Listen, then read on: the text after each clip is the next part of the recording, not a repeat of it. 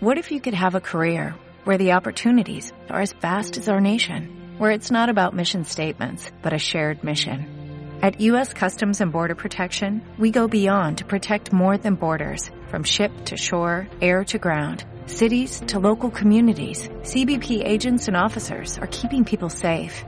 Join U.S. Customs and Border Protection and go beyond for something far greater than yourself. Learn more at cbp.gov/careers. El cine en Clásica FM. Clara Sánchez.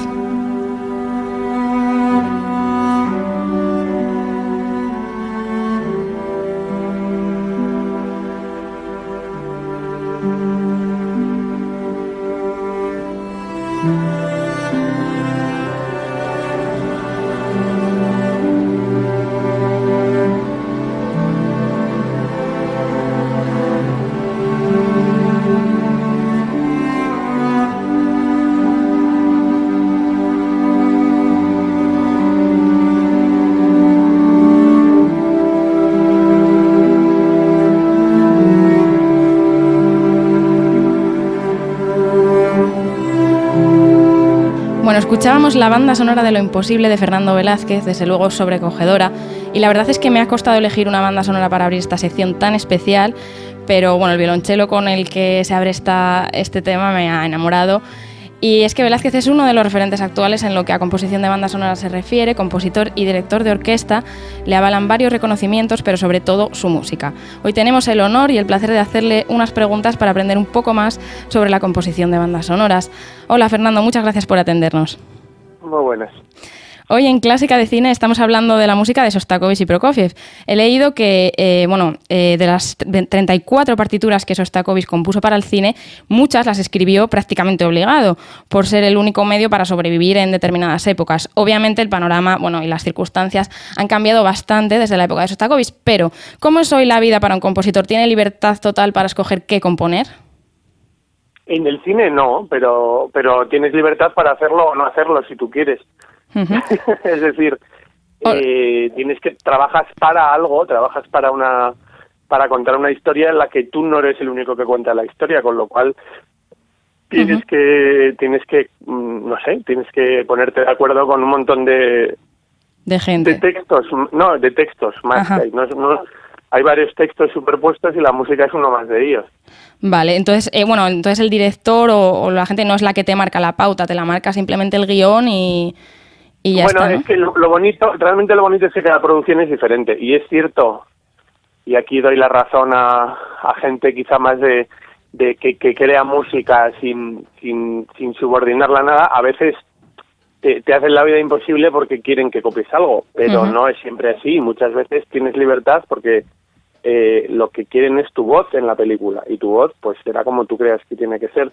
Y, en, y en ese en ese mm, digamos en ese espectro hay todas las posibilidades desde directores que son o directoras que son eh, un sufrimiento y para volverse loco hasta gente que realmente te dice haz lo que te dé la gana hay, hay todas las posibilidades y realmente el, mundo de la creación audiovisual es tan grande y tan diverso y hay producciones desde cortometrajes sin presupuesto o largometrajes sin presupuesto a largometrajes de 150 millones de presupuesto, pues eh, hay todas las posibilidades en medio.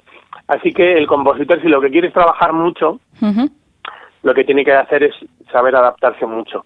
Eh, otra cosa es si lo que tú quieres es hacer tu música y aportar solo tu voz. Y yo creo que las, las dos posturas son muy dignas siempre que sepas lo que tienes que hacer. Claro. Y lo que estás haciendo. Vale, son dos posturas diferentes, pero, pero bueno, eso, teniendo claro los valores de uno y, lo que quiere transmitir y hacer, pues, pues son buenas las dos.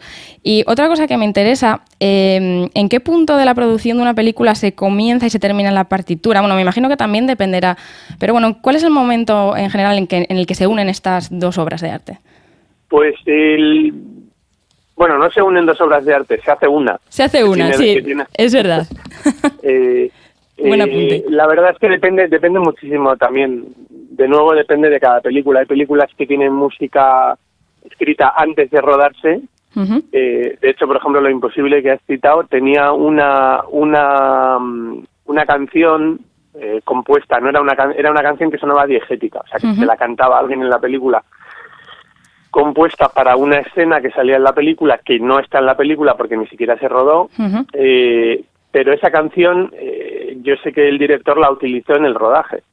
Eh, como, como, como una especie de herramienta para poner en situación a los actores. Y sé, vamos, me lo ha contado y lo cuenta, que la usó. Y esa música no solo no está en la película, sino que el tema en cuestión, el, digamos la, la,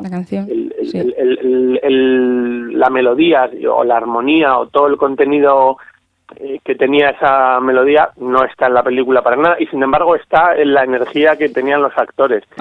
Y eso te lo pongo como ejemplo de, de, partir de una música casi desde el guion y luego hay muchas películas que, han sido montadas con una música y a veces hasta con una música que ha sido compuesta y luego quieren reemplazarla. Entonces llegas en el último minuto, como quien dice, llegas el, a veces con dos o tres semanas para, para hacer la partitura completa cuando está todo montado.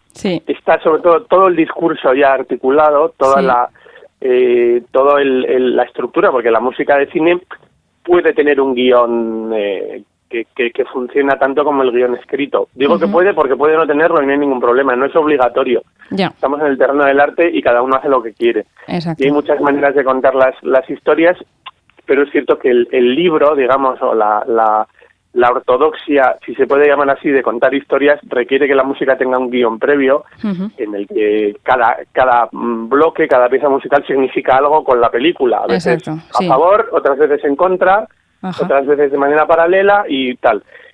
Y esto, mm, cuando llegas en el último minuto a trabajar, está ya completamente construido y tú no puedes aportar, es muy difícil que puedas aportar algo a nivel estructural. Entonces ocurre, esa, esa creación y esa unión ocurre eh, en cualquier momento, puede ocurrir de la producción. Muy interesante esto que nos cuentas. Eh, y pasando a la parte más de, dirección, de grabación de la obra, ¿crees que el resultado óptimo se produce siempre cuando dirige el propio compositor esta grabación? Bueno, me refiero a la orquesta que, graba una banda sonora, por ejemplo. Bueno, en, este caso, cuando hablamos de óptimo, podemos hablar sobre todo de, óptimo según los medios y los tiempos que tenemos. El cine son limitados. Entonces, eh, a mí me gusta mucho dirigir, aparte de porque me gusta, porque yo conozco muy bien la música y normalmente la, eh, muchas veces cuando trabajamos con una orquesta en España, que tenemos un metabolismo diferente en las orquestas, diferente al de Londres, eh, o al de Los Ángeles, donde, leer a vista, se puede leer a vista, pero las cosas van saliendo con calma. En cambio, en Londres o en otros sitios sale a primera vista porque tiene que salir. Entonces, yo estoy acostumbrado, sobre todo por los tiempos de producción, a que la música eh, esté en el atril prácticamente el día que se tiene que grabar. Entonces, vale. ningún director va a tener, eh, por muy bueno que sea, va a tener la, digamos, la capacidad de entender la música sin haberla visto. Entonces, eh, a mí me gusta dirigirla porque me la sé muy bien, porque sé lo que está ocurriendo, porque lo he puesto yo todo ahí. Claro. Entonces, me parece lógico esto, la verdad. Eso, sí, además es muy divertido. lo, lo que también es cierto es que veces que he tenido la oportunidad de que alguien dirija una pieza ya, aunque no sea para la película, sino para un concierto, eh, y, y alguien ha dirigido una de las obras, o una de las piezas, una de las suites, es muy bonito ver como otro director eh, saca otras cosas de la obra, ¿no? Porque al final las obras... Eh, Tiene muchos puntos de vista, ¿no? Sí, yo creo, yo creo que es interesante que las obras estén abiertas y abiertas a diferentes lecturas. Un director diferente la lee de otra manera y, pues, siempre puede aportar. un director, claro, claro, si es un director, tendrá una lectura diferente que será eh, tan buena o mejor que la original, entre comillas. Vale, tenemos aquí a un colaborador, José Manuel Cumbreras, quiere hacerte una, una pregunta. Hola Fernando, primero de todo, un, placer poder, poder hablar contigo. Soy un, un, gran fan tuyo y, un gran fan de, la música de cine en general. Has estado hablando de, la, dinámica de las orquestas tanto dentro como fuera de España. Eh, me, gustaría preguntarte qué es lo que le falta al ámbito de la orquesta eh, en España para poder, para poder grabar eh, continuamente, seriamente, música de cine. No, no le falta nada más que un poco de flexibilidad desde el punto de vista organizativo que, entiendo que falte pues porque hay unos convenios y, y, una serie, una unas maneras de funcionar que no están mal pero que no, no facilitan eso. Eh, y, las orquestas evidentemente programan con, con, con mucha antelación, lo cual está muy bien, por otro lado, porque así utilizan muy bien el tiempo del que disponen. Y lo que pasa es que los del cine venimos del otro extremo, que es que no sabemos si vamos a grabar la semana que viene o dentro de dos. Mm. Eso a una orquesta, a una orquesta pública española le, le cuesta mucho encajarlo, ¿no? Entonces tenemos que hacer un esfuerzo cada uno de un lado. Lo cierto es que las orquestas que hacen esto, eh, en Londres, por ejemplo, o en, en, en, Europa, em, tienen, tienen un convenio que les permite hacer horas extra sin ningún problema y el que quiere lo hace y toca. Eh, en, con nuestros convenios es un poco más complicado, realmente. Mm. Eh, sacarse 10 horas de, la, de debajo de, la alfombra para hacer una grabación, ¿no? Porque a nivel técnico y, artístico las orquestas son estupendas. Y sí es cierto que les puede costar un poquito eh, grabar con un kick, con unos auriculares, es cierto que les puede costar media hora adaptarse y nada más. Y el nivel, el nivel, lo sabéis, pues el nivel de las orquestas ahora es magnífico, vamos. Mm, es verdad. Hay, hay, hay, hay, unas secciones por ahí de metales o de vientos o de cuerdas que si hiciéramos la, si hiciéramos nuestra All Stars de orquestas españolas cogiendo la cuerda de aquí, los telos de acá, eh, las maderas de aquí te sale una orquesta tan buena como cualquiera. Tendríamos una Berliner Sí, sí, sí, como, como, una, como una de las top del mundo. Yo creo que en eso lo tenemos, tenemos el talento eh, y además tenemos una actitud muy positiva. Hay gente fenomenal que, que disfruta muchísimo con lo que hace y nos falta solo ese puntito de, de flexibilidad por parte de, de, la, de las organizaciones que tampoco se lo podemos echar en cara porque porque es, es, es, algo casi nuevo. Ya. Y bueno, son nuevos tiempos y también tenemos que adaptarnos para la clásica y tal. es verdad. Es verdad. Bueno, Fernando, tampoco queremos eh, robarte mucho más tiempo. Hemos empezado, como decíamos, con, con la música de lo imposible. Y ahora vamos a escuchar también la de Zipizape, porque como hablamos en este programa de Sostakovich eh, y Prokofiev, y corrígeme si me equivoco, he leído que hay algún guiño en esta partitura a estos dos compositores, ¿es cierto? Bueno, hay, hay un guiño en esta y hay un guiño en casi todas. O sea, eh, eh, em, de hecho tengo hasta el, tema del Mira, que yo no sabía que era el tema del Mira, el famoso este de la décima de Sostakovich. Sí que hace referencia a una chica de la que supuestamente estuvo enamorado. Eh, ese tema lo he usado yo en alguna peli, esas cuatro notas seguidas, ¿no? El tema, no es que se lo robe, lo, lo El motivo de cuatro notas. Sí, sí, sí, sí. O por ejemplo, no solo en Zipizape, sino ahora eh, eh, en, en, en, el propio, en el mal ajeno y en lo imposible hay, hay una, una célula que, que recuerda pero queriendo, no es que sea un, un robo inconsciente, no, no, es lo que recuerda queriendo al principio también de la décima de Costa-Covid y un montón de cosas.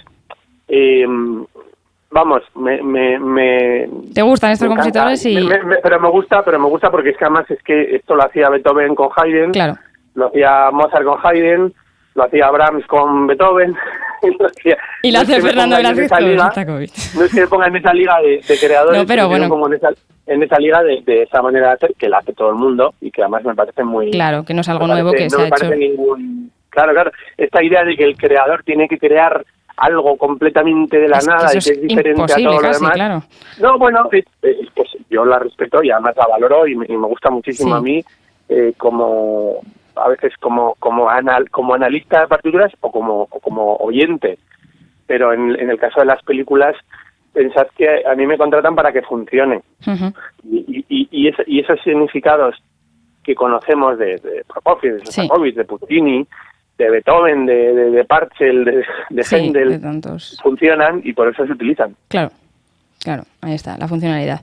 Bueno, muy interesante todo lo que nos has contado. Te agradecemos mucho que hayas estado en Clásica FM Radio.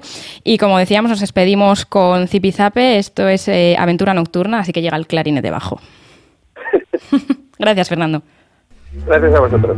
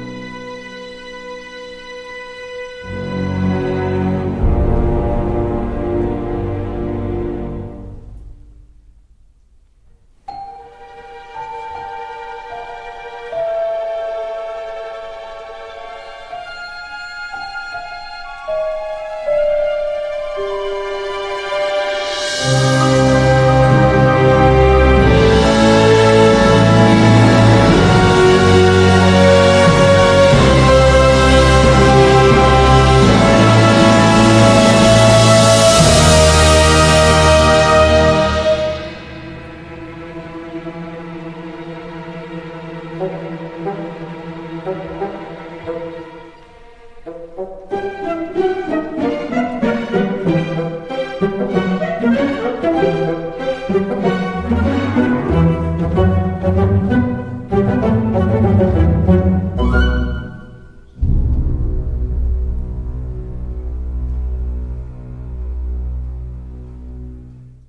cine en Clásica FM.